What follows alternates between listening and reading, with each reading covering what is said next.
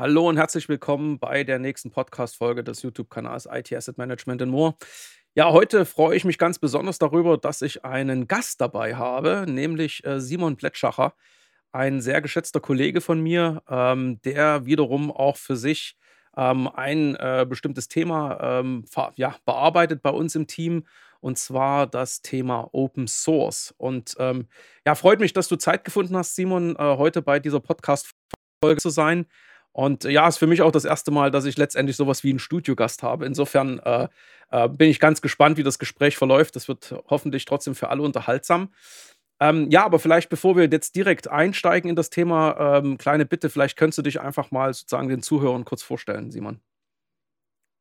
Ja, freut mich auch, Jan. Ähm, vielen Dank für die, für die Einladung auf jeden Fall. Ähm, es, ähm, ja, ehrt mich auf jeden Fall und äh, freut mich sehr, dass ich da bei deinem, auf deinem Kanal vertreten sein darf.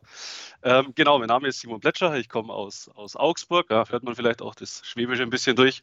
Ähm, ich wie du bereits gesagt hast, ja, ich äh, mache eben das Thema Open Source, äh, allerdings weniger aus der, aus der Entwicklungsperspektive, sondern tatsächlich eher in dem Bereich ähm, Compliance. Also in erster Linie geht es um den Bereich Open Source Lizenz Compliance. Ja. Also okay. was muss man beachten, wenn man Open Source Software einsetzt, beziehungsweise auf Open Source Basis entwickelt? Welche ähm, Rechte und vor allem natürlich welche Pflichten gehen damit einher? Okay. Ah, das ist ja schon mal ein ganz spannender Einstieg. Jetzt hast du schon so ein paar Aspekte genannt, auf die du besonders einen Fokus legst.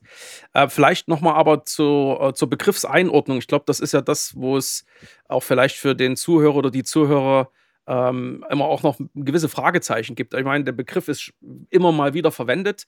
Und äh, jetzt mal wäre die direkte Frage: Also, wenn man jetzt Open Source Software definieren würde, was würdest du sagen? Also, was, was macht dann e-, Open Source Software äh, grundsätzlich aus? Oder für was steht dieser Begriff allgemein? Mhm. Ja, genau. Also, ähm, das wird tatsächlich auch relativ oft, ähm, ich möchte nicht sagen falsch verstanden, aber vermutlich führt es tatsächlich zu ein paar Missverständnissen hier an der Stelle. Ja. Also, der Begriff Open Source ist tatsächlich auch als solcher definiert. Ja. Also es ist quasi wie so ein Eigenname, könnte man sagen. Ne? Also man kann den auch nicht ins Deutsche übersetzen. Ähm, quasi offene Quelle, ja, das, das ergibt wenig Sinn. Ne? Also es ist wirklich ein, genau, ja. ein standardisierter Begriff im Endeffekt. Ne? Ähm, diese Definition wird von der, von der Open Source Initiative herausgegeben und auch ähm, ja, gemanagt und ähm, überwacht, kann man sagen. Ja. Die Open Source Initiative ist eine, eine gemeinnützige Organisation mit Sitz in den USA. Ähm, die, die, die, haben ein Board of Directors im Endeffekt ne, und die kümmern sich darum, quasi hier gewisse Standards einzusetzen und Standards ähm, zu pflegen und zu, zu überwachen. Ja. Ähm, Open Source, also damit eine Software als Open Source bezeichnet werden kann, gibt es einfach gewisse Voraussetzungen, ähm, die diese Software mhm. erfüllen muss. Ähm, das sind insgesamt zehn Punkte, ja.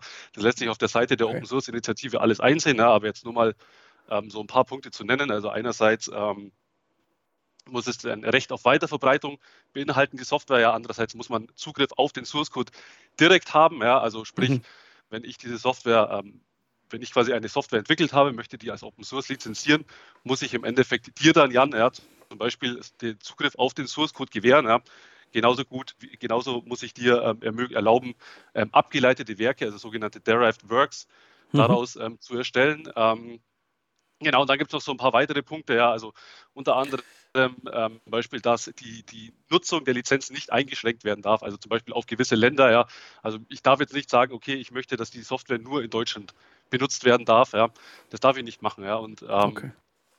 Genau. Aber darf ich ähm, das mal mit, ja. mit, mein, mit meinen Worten dann zusammenfassen? Jetzt mal, äh, wenn ich jetzt an Open Source denke, dann bringe ich immer zumindest die Aspekte äh, in Verbindung. Ja, man darf es erstmal verwenden, Ne? Also letztendlich äh, vielleicht noch ein Punkt, äh, der mich dann interessiert. Es ist Open Source Software immer kostenfrei? Fragezeichen. Ich würde vermuten, ist eher nicht der Fall. Ja? Aber zumindest äh, liegt dieser Software ja wie jeder anderen Software irgendein Quellcode zugrunde. Und äh, ich glaube, die, die grundsätzliche Idee war ja auch bei diesem Open Source Gedanke, dass dann eben sagen wir mal, so eine gewisse Community entsteht, die diese Dinge dann weiterentwickelt und damit eben auch äh, an mhm. Lösungen arbeitet fast schon mal sowas wie so eine Art Allgemeinwohlcharakter oder Gedanke. Ja, ne? genau. genau. Ähm, ich glaube, dass, dass das trifft es wahrscheinlich somit am besten und dass man dann natürlich die Ergebnisse seiner eigenen Entwicklungsarbeit mit der Community oder eben mit der Welt teilt. Ich glaube, das ist das, was so ein bisschen das Open Source-Thema äh, so, so prägt, gerade auch jetzt genau, äh, in den letzten Jahren. Ne? Genau, richtig. Also man könnte den Ansatz tatsächlich als, als altruistisch auch bezeichnen, ja, als ja, einen sehr ähm, heroischen Ansatz im Endeffekt. Ne? Also man möchte quasi was erschaffen, das dann mit der Gemeinheit teilen, ne? zum Wohle aller. Ja, ähm, ja aber jetzt, jetzt auch, wenn ich daran denke, dann, dann kommt natürlich erstmal sofort die Frage hoch, was, was ist denn dann jetzt ähm, eigentlich dann vielleicht an dem Thema auch kritisch zu sehen? Also ich meine, im, im, im Verhältnis zu Open Source würde ich mal sagen, auf der anderen Seite steht sowas wie proprietäre Software. Ich glaube, das ist ja auch ein sehr geprägter Begriff. Also wenn man so will, geschützte Software. Na, also ich mache mal ein Beispiel. Äh, es gibt äh, nach meinem Verständnis ja letztendlich sowas wie, ähm, ich sag mal, eine Datenbank von Microsoft. Da ist der Quellcode nicht offengelegt. Ne? Und dann gibt es eben auch mhm. Open Source Datenbanken. Also ich meine, das ist jetzt abgesehen von diesem Community-Gedanken und äh, ne, der, wenn man so will, eben äh, vielleicht auf der proprietären Seite dann eher geschützten Entwicklung und der Vermarktung. Gibt es noch andere wesentliche Unterschiede zwischen, zwischen Open Source und proprietärer Software? Ähm, ja, klar, natürlich. Ne? Also, wie gesagt, bei Open Source ist immer dieser Charakter, wie du schon treffend zusammengefasst hast, ja immer so dieser Charakter, man, man teilt etwas mit der Community, man arbeitet gemeinsam an etwas. Ne? Und proprietäre Software hat ja, hat ja genau den gegenteiligen Charakter im Endeffekt. Ja? Also proprietäre Software ist im Endeffekt eine Software, die von einer ja, Firma oder Organisation oder auch von einem Einzelunternehmen logischerweise ja, entwickelt wurde und diese dann vertrieben wird. Ja. Also sprich, du kannst jetzt eine Lizenz erwerben im Endeffekt nur für die Nutzung an dieser Software. Ja. Und mhm. dann und der Ersteller der Software kann im Endeffekt vorgeben, was du dann mit dieser Lizenz machen darfst und inwieweit du diese Software nutzen darfst. Ja. Ähm. Du hast keine Einsicht in den Source Code. Ja. Das ist ganz klar, ne? weil sonst wäre ja die, der Gedanke der, der proprietären Software nicht mehr vorhanden im Endeffekt. Ne? Ja. Du hast keine Einsicht eben in den Source Code. Ja? Es gibt hier keine Transparenz. Ja. Auf der anderen Seite bekommst du natürlich sowas wie, wie einen Support im Regelfall. Ja. Sprich, ähm, wenn du die Lizenz erwirbst zur Nutzung der, der proprietären Software, hast du quasi auch Unterstützung ähm, mitgekauft, ja, klassischerweise. Ne. Ähm, es werden Fehler aus, ausgebügelt quasi. Das ist alles bei der Open Source Software natürlich nicht der Fall. Ne? Sprich, ja. wenn es hier irgendwelche Security äh, Breaches gibt, äh, man denkt mal an Log4j zum Beispiel, ne? dann ist die Community quasi dafür selbst verantwortlich, dass diese Security Breaches dann auch wieder zu schließen. Ne? Okay. Aber jetzt, jetzt nur für mich nochmal zum, zum Verständnis und zur Einordnung. Ähm, Open Source heißt nicht immer zwangsweise kostenfrei. Also, so wie ich das ja verstanden habe, gibt es auch Anbieter von Open Source Software, die dann zum Beispiel mit diesem, äh, vielleicht auch unter, unter Berücksichtigung dieses Community-Charakters und Gedankens, dann aber trotzdem diese Open Source-Lösung vermarkten und darauf auch äh, letztendlich sowas wie Support anbieten. Ne? Also mir fällt da in dem Zusammenhang sowas ein, wie zum Beispiel Red Hat, ne? Oder, oder mhm. ich sag mal so grundsätzlich halt so Linux-Derivate, ne? Oder eben so Postgres, äh, äh, Postgre äh, SQL, also diese Datenbank oder äh, Apache ja, genau. oder so. Das sind ja alles eigentlich auch Open-Source-Produkte, ne? Ähm, die, soweit wie ich das auch nachvollziehen kann, ja dann von diesen Anbietern zum Teil auch eben bepreist sind, aber dann mit dem Gedanken, dann im Wesentlichen den Support für die Nutzung dieser Software zu leisten. Habe ich das irgendwie ja, genau, richtig, richtig jetzt eingeordnet? Ja, genau, richtig. Also das war eigentlich genau der, der, der Punkt, ne? im Endeffekt richtig. Also wenn du jetzt quasi über SUSE zum Beispiel dein Linux-System beziehst, ja, beziehungsweise supporten lässt, ne? dann erhältst mhm. du quasi auch Sicherheitsupdates, bekommst Patches, musst dich quasi dann nicht selber darum kümmern, dass, ähm, dass du die Software aktuell hältst. Ja? Ähm, klar, und dann, dafür musst du dann natürlich auch wieder was bezahlen, ja? das ist ganz klar. Aber die Basis eben dieser Software basiert dennoch auf, auf dem Open-Source-Bereich ne? und auf Open-Source-Software. Ähm, wenn ich natürlich jetzt, also das war jetzt, ich sag mal so, der Ansatz, den man als allererstes äh, vor Augen hat, ist, ich bin selber Anwender und brauche jetzt ein Stück Software. Ne? Ich brauche irgendwie ein Dokumentenmanagementsystem, lass das Open Source sein. Also ich gehe ganz oft bei Google rein und dann sage ich erstmal zum Beispiel irgendwie äh, Flowchart äh, Open Source, ja, oder na, manchmal vielleicht verbindet man das ganz schnell mit so Begriffen wie Freeware, da muss man aber vorsichtig sein, glaube ich, aber mhm. ähm, zum Beispiel ne, Dokumentmanagementsystem Samba und was weiß ich, da, da, da, ne, so und das ist jetzt mal eher so diese Anwendersicht und ich habe schon Apache genannt und so weiter. Ne? Ähm, aber wenn jetzt gerade in letzter Zeit, da, da, nimmt man ja in der Presse auch einige äh, Meldungen wahr, wo es dann immer um so Dinge geht. Äh, jetzt hat irgendeiner eben auch eine Software entwickelt und äh, nutzt dann letztendlich Open Source Software für die Softwareentwicklung. Ähm, also, du hattest schon am Anfang über so abgeleitete äh, Softwareprodukte gesprochen, so Derivative Works, wie du es genannt hast. Ähm, vielleicht kannst du das nochmal einordnen. Also, wir haben auf der einen Seite, also die, ich nutze etwas, ne? ich habe also ein Stück Open Source Produkt, was faktisch sozusagen als, als Produkt für sich steht und dann scheint es ja irgendwie Unternehmen zu geben, die dann eben wieder auch Teile aus dieser Open Source Welt nutzen, um irgendwas damit zu machen. Vielleicht kannst du das nochmal besser, besser einordnen für unsere Zuhörer. Mhm. Ja, ja, ja Genau, also ich, ich sag mal so, du, du hast ja immer verschiedene Möglichkeiten. Also wenn du jetzt ein Unternehmen bist und möchtest zum Beispiel eine, eine eigene Software entwickeln, ja, und die dann vertreiben, zum Beispiel mit deinem Produkt, ja, du bist, keine Ahnung, Automobilhersteller, ja, und möchtest hier eine Software für dein, für dein Auto entwickeln, ähm, dann hast du natürlich die Möglichkeit zu sagen, okay, ich fange einfach von, von Grund herauf an, also vom, vom Scratch im Endeffekt, ne, und schreibe mhm. die komplette Anwendung neu. Ja. Allerdings macht das natürlich wenig Sinn, einfach weil das extrem ressourcenaufwendig wäre, ne, extrem ressourcenintensiv ist. Und es gibt halt einfach schon ähm, Open Source Libraries, also Libraries sind im Endeffekt ja, Komponenten bzw. Software. Stücke beziehungsweise teilweise auch komplette Software, ja, die frei verfügbar ist. Also GitHub zum Beispiel ist so ein Repository. Also ein Repository ist quasi eine, eine Datenbank für Software, könnte man sagen, ja.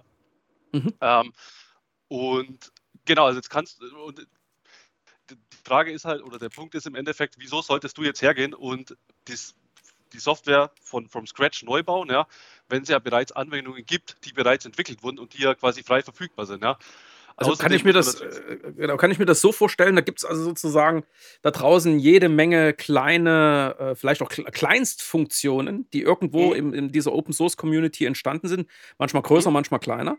Und die könnte ich letztendlich mir dann, weil es ja Open Source ist, irgendwie äh, ziehen und dann daraufhin, äh, wenn man so will, meine eigene Software sozusagen so zusammenbauen, so fast so mit einem Lego-Prinzip. Genau, genau, genau. Ne? Ja, genau. Und genau, daraus entsteht dann äh, letztendlich was anderes, was Neues. Die Frage, genau, ähm, ich meine, wenn ich jetzt derjenige wäre, der mal ursprünglich mal äh, diese, diese Open Source Lösung oder dieses kleine Stück Software dann entwickelt hat. Ich meine, heute gibt es ja nichts ohne irgendeine, ich sage jetzt mal, in irgendeiner Form eine Regelung dazu. Ich vermute mal, auch Open Source unterliegt in irgendeiner Form ja Lizenzbestimmungen. Und äh, so wie ich jetzt vielleicht was runterlade, dann muss ich ja trotzdem auch bei diesen Open Source Produkten irgendwann mal klicken, hier, ich stimme zu. Ich vermute mal, bei dem Thema Softwareentwicklung wird das noch ein bisschen klarer formuliert oder vielleicht noch einschränkender formuliert sein. Also gibt's, was gibt es denn da so typischerweise ähm, an Lizenzbestimmungen, die dann für solche Open Source Software gelten? Ja, genau. Also das, das, ist ein wirklich gutes Beispiel, Jan, das du gerade genannt hast. Ja, also es ist wie so ein, so ein Lego-Baukasten im Endeffekt. Ne? Und, und, so kannst du dir quasi diese Softwarekomponenten dann zusammenziehen. Ja? Also was ich, wie du schon gesagt hast, ja, du hast eine, eine Open-Source-Datenbank. Ne? Wenn du eine Datenbank brauchst für dein Produkt, dann kannst du zum Beispiel so eine Open-Source-Datenbank nehmen. Dann wäre das quasi ein so ein, so ein Lego-Kasten, so ein Lego-Haus ne? und verschiedene Lego-Häuser zusammen ergeben dann quasi diese Lego-Stadt, die dann wiederum das fertige Produkt wären. Ähm, mhm. Ja, genau. Ein schönes Bild. Ähm, ne? ja, mal mit, mit, mit Wörtern. Ähm, ja. Genau, also äh, wie du, wie du schon gesagt hast, ja, natürlich unterliegen die, unterliegt Open Source Software auch gewissen ähm, rechtlichen Rahmenparametern. Ja. Also ganz prinzipiell fällt ähm, Open Source Software oder Softwareentwicklung generell unter dem Urheberrecht. Ja. Also das bedeutet, mhm. wenn jemand ein, ein, Werk erschafft in, in dieser Sprechform, ja, dann ist das erstmal geschützt. Ja. Das bedeutet, wenn ich jetzt eine, eine Software erstelle, ne, dann ähm, und das aber und diese Software aber nicht unter einer gewissen Lizenz stelle, dürftest du die erstmal nicht benutzen, ja, weil ich ja der Urheber der Software bin ne, und ich habe erstmal das alleinige Recht auf diese Software. Mhm. Und genau hier kommen eben diese Open Source Lizenzen zum Tragen. Ja. Es gibt ungefähr habe jetzt die Zahl gar nicht im Kopf, aber ich schätze mal ungefähr 600 bis 700, vielleicht sogar mehr, op verschiedene Open Source Lizenzen. Ja. Und ich im Endeffekt kann mich jetzt entscheiden, unter welcher Lizenz ich mein Produkt, also mein selbst entwickeltes Produkt, ähm, ja, unter, unter welcher Lizenz ich das stelle, ja. Und diese Lass Lizenz, mal, vielleicht mal ganz kurz, dass ich da kurz reinkrätsche, Entschuldigung, aber äh, es heißt sozusagen, es gibt sowas wie, nennen wir es mal so, grundsätzliche Lizenzregelwerke für Open Source Software. Und wenn ich jetzt selber eine Software anfange zu entwickeln und sage, jetzt will ich die unter diesem Open Source Gedanken ähm, dem Markt oder der Community zugänglich machen, habe ich auch die Möglichkeit dann zu sagen, ich stelle die jetzt unter einen bestimmten Lizenzvertrag und würde das dann entsprechend an sozusagen genau. an diese Open Source an diesen Quellcode sozusagen ranflanschen und sagen jetzt genau. ab dem Moment gilt dann eben für die Verwendung, ja, ja, klar, sie ist weiterhin irgendwie ja zugänglich, aber zumindest für andere Verwendungsarten, die ja vielleicht sogar eher kommerziell dann ähm, sind, ne, gilt dann noch das genau. und das. Habe ich das richtig verstanden? Ja, genau, richtig. Ähm, das hast du ja wieder sehr gut zusammengefasst, Jan, wie immer.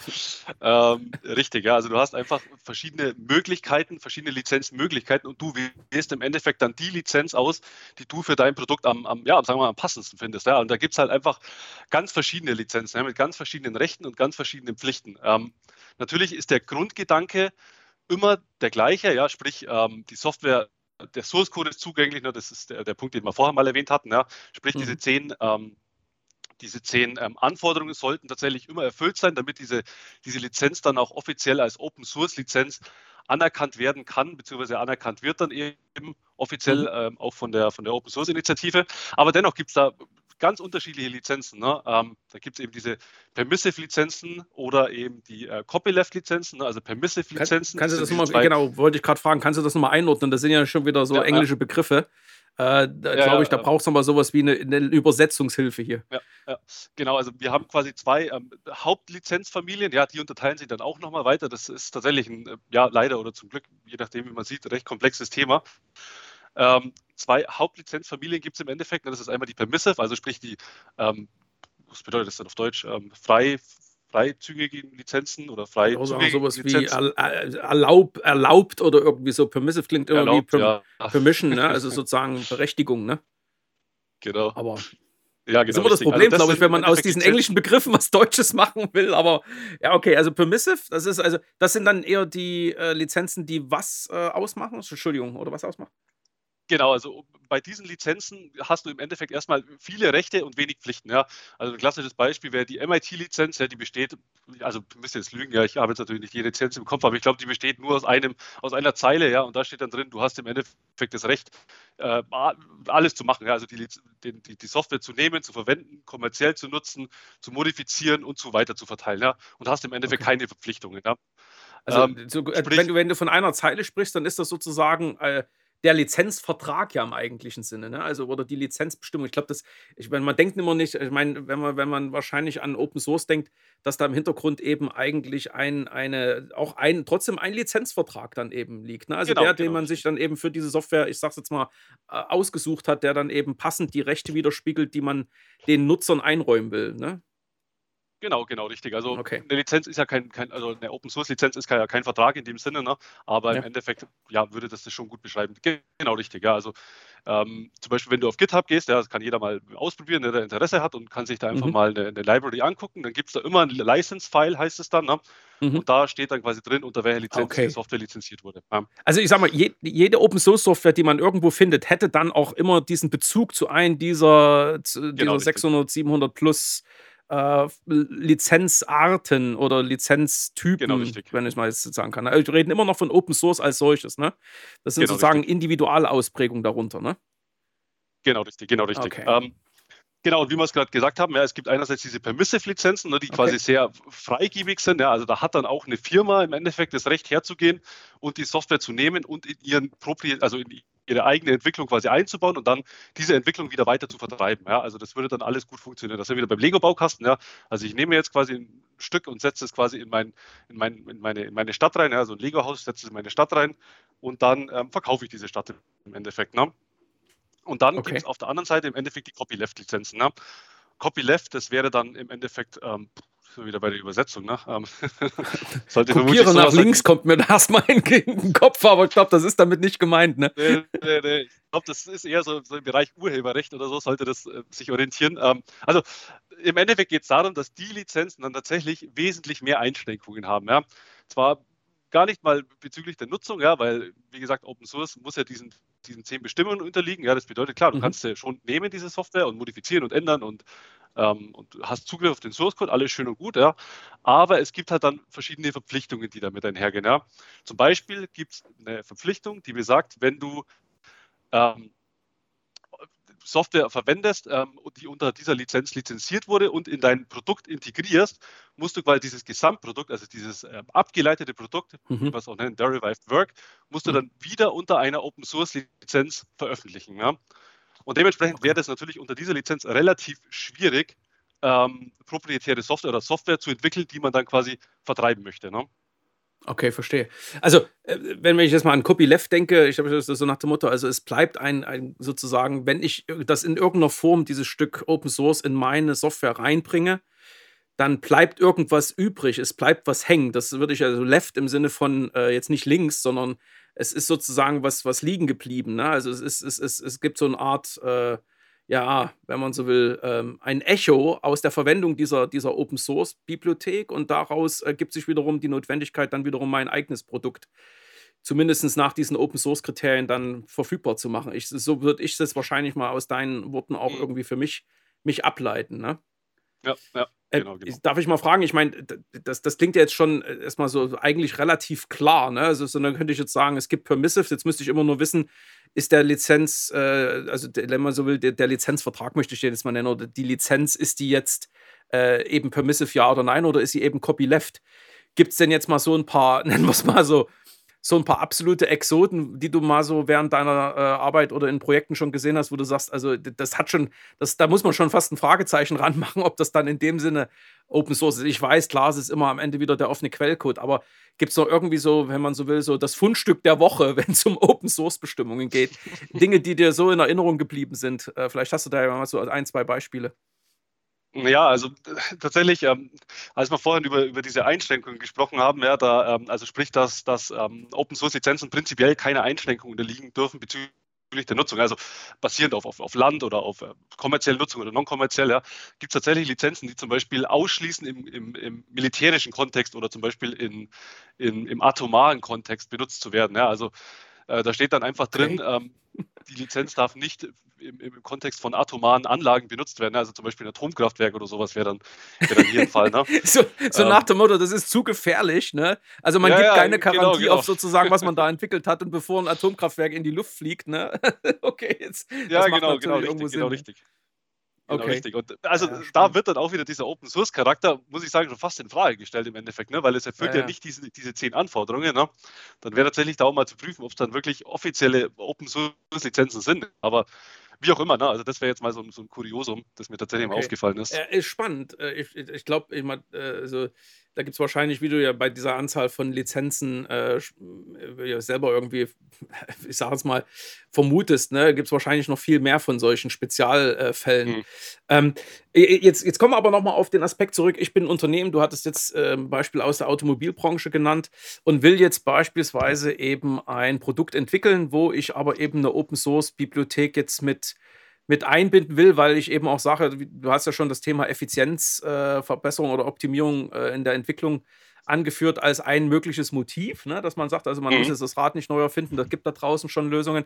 Aber was ist denn jetzt gegebenenfalls, abgesehen von dem, ähm, ich sage jetzt mal sowas wie, ich muss dann vielleicht diesen Quellcode wieder offenlegen, dann, äh, wenn ich denn sowas dann in, in Produkten von mir verwende, gibt es noch irgendwelche anderen äh, Aspekte, auf die man dann so üblicherweise achten muss?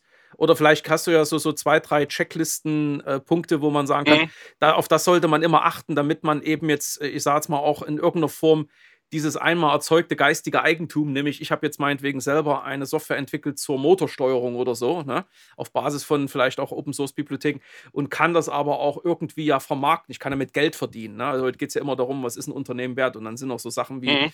Lizenz, äh, Gegenwerte, ne, irgendwo auch bei einer Unternehmensbewertung äh, wichtig. Aber auf was würde man denn dann so achten müssen jetzt? Ich, ich stelle mir vor, ich habe da so ein Team von Entwicklern und die wollen jetzt anfangen, eben was loszubauen und äh, was sollte ich denen an die Hand geben, so als, als mhm. äh, nennen wir es mal, als Richtlinie, als Richtschnur. Ja, ist ein guter Punkt, Jan. Ähm, also, ich sage mal, wie wir hier klassisch vorgehen. Ja, also, als erstes mal, man muss natürlich sehen, dass es gibt diese Exotenlizenzen, ja, wie, wie bereits genannt, aber jetzt im, im Falle dieser, dieser Lizenz mit dem Atomkraft, ja, ich kenne überhaupt keine Software, die, die so lizenziert ist. Ja, gibt es mit Sicherheit irgendwelche Sonderfälle, aber ich sage jetzt mal, ich würde mal behaupten, 80 bis 90 Prozent aller Open Source Software draußen steht unter den, den, den 50 bekanntesten Lizenzen. Ja. Und da mhm. gibt es da unterschiedliche Familien. Ne? Also sprich, so groß ist die Variation gar nicht mal. Ja. Also sie ist schon immer noch groß, ne, aber jetzt gar nicht mal so unglaublich groß. Ja. Und von dem her würd, würden wir jetzt einfach hergehen und ja, so diesen Pareto-Ansatz machen ja, und erstmal sagen, okay, was habt ihr denn für, für Lizenzen im Einsatz? Also da muss man mal eine Bombe erstellen, also eine, eine Stückliste im Endeffekt, ne, dass man mal eine Auflistung hat der Lizenzen, die im Einsatz sind. Und dann würde ich mal vorgehen und sagen, okay, jetzt klassifizieren wir die mal. Ja. Da gibt es die, die unkritisch sind, ne, also die können wir einfach grün anhaken, ja, alles gut, ja, weitermachen, ne, können wir rausstreichen aus der Liste. Zum Beispiel eine MIT-Lizenz, ja, also da kann man nicht mhm. viel falsch machen. Ja, da hat man eben alle Rechte, ne? alles schön und gut. Ja. Und dann gibt es eben die Lizenzen, die tatsächlich ein bisschen kritischer sind. Ja. Zum Beispiel die GPL-Lizenz. Ja. Da muss man sich dann, und da, die wird man sich dann einfach mal anstreichen, ja, und dann wirklich angucken, okay, wie wird denn dieses Softwareprodukt benutzt? Ja? Wie ist denn dieses Softwareprodukt überhaupt eingebunden? Ja? Da gibt es dann diese verschiedenen ähm, Linking-Methoden, ja? Statically Linking und ähm, äh, dynamisches Verlinken, also Dynamically Linking. Und da muss man sich dann wirklich angucken, wie wird das wie wird der Code eingebunden. Ja? Und mhm. weiterhin ist wichtig, wie wird denn die Software vertrieben? Ja? Sprich, ähm, zum Beispiel ähm, packe ich die Software eben, also um bei dem Auto-Beispiel zu bleiben, ja, also packe ich die Software auf, auf mein, mein Auto drauf, ja, und dieses Auto vertreibe ich dann. Ne? Das heißt, mhm. die Software wird quasi zum Kunden gegeben, ja, mit der Hardware im Endeffekt. Ne? Dann ja. wird man im Endeffekt von der Distribution sprechen, ja, also sprich von der Weiterverbreitung. Ne? Wenn ich jetzt die Software allerdings nur als SaaS-Anwendung ähm, zur Verfügung stelle, ja, und SaaS-Anwendung im Sinne von ähm, der, der, die Software selber läuft quasi auf meinem Server, ja, und der. Endnutzer mhm. nutzt sein, eigentlich nur seinen Computer bzw. den Monitor, um quasi das Ergebnis darzustellen. Ne? Ja. Ähm, dann sei mal, spricht man generell eher nicht von einer Distribution. Ja, aber auch hier muss man da wirklich ins Detail gucken. Ne? Aber oh so wäre jetzt mal das Vorgehen generell. Also, ich meine, da gibt es ja scheinbar wirklich echt extrem viele Aspekte, die dabei zu beachten sind. Jetzt, jetzt, jetzt gehe ich mal, also ich glaube, das als letzter Punkt für heute, für den Podcast. Ich denke mal auch, das ist ja jetzt erstmal nur ein Einstieg in das Thema. Ich glaube, wir sollten das auch sicherlich mal für den einen oder anderen Use genau, Case genau, genau. dann mal in einem weiteren Podcast vertiefen. Aber ähm, jetzt, jetzt nochmal so, so, so abgerundet. Ähm, wenn ich jetzt zum Beispiel eben in der Vergangenheit äh, Software entwickelt habe, ich meine, das das klingt ja alles durchaus auch äh, in gewisser Weise ja, hm, ja zumindest risikobehaftet. Also ich habe jetzt irgendwas äh, mhm. eben aus so einer äh, Lizenz genutzt oder eine Software mit einer Lizenz, die solche Einschränkungen dann hat. Ähm, Gibt es denn irgendeine Möglichkeit, dass ich das irgendwie im Nachgang noch feststellen kann? Also, dass ich jetzt meinetwegen noch so ein bisschen meine, meine Historie aufräume, damit, äh, damit ich also sehe, ob da nicht vielleicht was tatsächlich entwickelt wurde, wo ich mich jetzt an bestimmte mhm. Regeln halten müsste? Oder wie, wie sieht das aus? Also ist das jetzt, müsste ich das jetzt Code, Zeile für Codezeile nochmal durchgehen oder gibt es da andere Möglichkeiten? Genau, also da äh, verwenden wir Tools, ja, da gibt es auch verschiedene Möglichkeiten. Also es gibt Open Source Tools im Endeffekt, die ähm, machen nichts anderes, als dass sie deinen dein Source Code scannen ja, und dann die Libraries quasi auflisten, die verwendet wurden, ne, plus der, mhm. der entsprechende Lizenz dazu. Cool, ja. ja. Da gibt es ähm, proprietäre Tools, da sind wir wieder bei proprietärer Software. Ja. ähm, wir nutzen da eben auch so ein, so ein Tool, ne, mit dem scannen wir dann im Endeffekt auch den Code und ähm, ja, gucken uns einfach an, was dann dabei rauspoppt. Ja. Und wie bereits gesagt, ja, also dann dieses, dieses Tool, dieses proprietäre Tool, im Endeffekt, das nimmt uns dann natürlich viel Arbeit ab. Ja? Also das fleckt halt dann schon mal, welche Lizenzen unkritisch sind ne? und fleckt natürlich, welche Lizenzen kritisch sind. Und genau, auf, auf der Basis würden wir dann arbeiten. Ne? Und dann okay. dem Kunden eine, eine Risikoeinschätzung zur Verfügung stellen. Okay. Ja, ich nochmal, also ich, ich finde das Thema hochgradig spannend, weil ich eben auch sehe, ich meine, heute geht es alles äh, immer, also, weißt, es muss immer dynamischer sein, die, die Entwicklungszyklen mhm. müssen immer kürzer sein, DevOps hoch und mhm. runter, Hybrid und also je, diese Softwareentwicklung, die länger als ein halbes Jahr dauert, gibt es ja schon nicht mehr. Ne? Also ich vermute mal einfach, dass schon alleine aus solchen agilen Ansätzen Unternehmen immer stärker auf solche Möglichkeiten schauen, die eben sich durch die Open Source Community bieten. Aber, so fasse ich jetzt mal zusammen, ergeben sich daraus trotzdem eben auch zumindest äh, Prüfbedarfe, Klärungsbedarfe, um am Ende sicherzustellen, dass man hier nicht in irgendeiner Form gegen diese Bestimmungen verstößt. Ich meine, ich habe jetzt noch nicht davon gehört, dass irgendjemand hier äh, großartig gerichtlich äh, belangt wurde, aber ich, nichtsdestotrotz, ne, im Worst Case würden wahrscheinlich auch solche Konsequenzen drohen, ne? wenn man eben solche Vorgaben, wie sie dann in den Lizenzbestimmungen stehen, nicht einhält. Vermute ich mal. Oder ja, hast genau, du da was Konkretes also, mal mitgekriegt? Ja, also ich sag mal so, Gerichtsprozesse gibt es halt regelmäßig. Ne? Also der letzte, ah, der letzte große, den ich jetzt auch mal recherchiert habe im Zuge der, der Recherche für den Podcast hier, war im Endeffekt ähm, ein Linux-Entwickler ja, namens Christoph Helwig äh, gegen, gegen VMware. Ne? Und der hat halt okay. tatsächlich geklagt, geklagt, dass die GPL-Lizenz nicht ähm, äh, ja, korrekt angewendet wurde bei, bei VMware. Ne?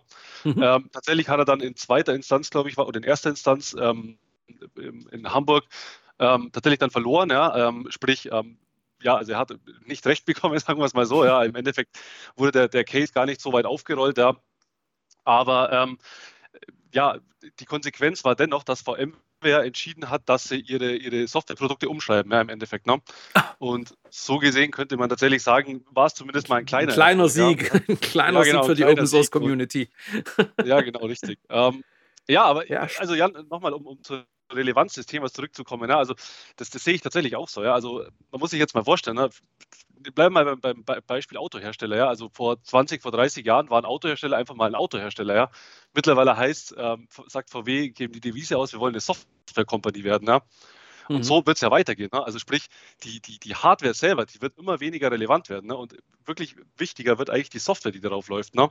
Und klassischerweise Ja. will natürlich jedes Unternehmen eine eigene Software entwickeln und dementsprechend greifen die natürlich auf Open Source zurück. Ja? Also ich glaube, dieses Thema wird wirklich hochrelevant werden und es ist wirklich für die meisten ja, etwas größeren Firmen tatsächlich extrem spannend und wirklich, ich glaube, viele tragen da auch ein Risiko, das sie überhaupt nicht wissen und überhaupt nicht kennen, dass es da ein Risiko gibt. Ja?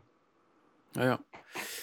Also äh, toll. Also erstmal wirklich nochmal ähm, für, für, für all die Einblicke bis, bis jetzt hier. Ähm, dir vielen, vielen Dank.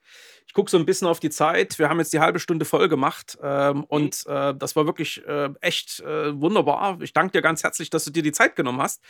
Ich nehme mal für mich mit, da gibt es garantiert sicherlich mal so den Ansatz, dass man mal den einen oder anderen Use Case auch mal aufzeigt. So Fax für sowas, nennen wir mal sowas wie ähm, von der Idee zur Entwicklung, zur Prüfung, zum Ergebnis. Ne? Also, dass man mal schaut, wie sieht das jetzt konkret in so einem bestimmten Fall aus, wo man sagt, jetzt biegst du rechts ab, links ab äh, und was Ja, sind dann ja. die einzelnen Konsequenzen. Ne?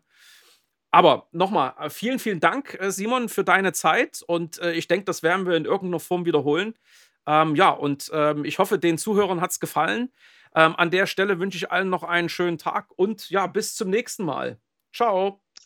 Danke dir, Jan. Ciao, ciao.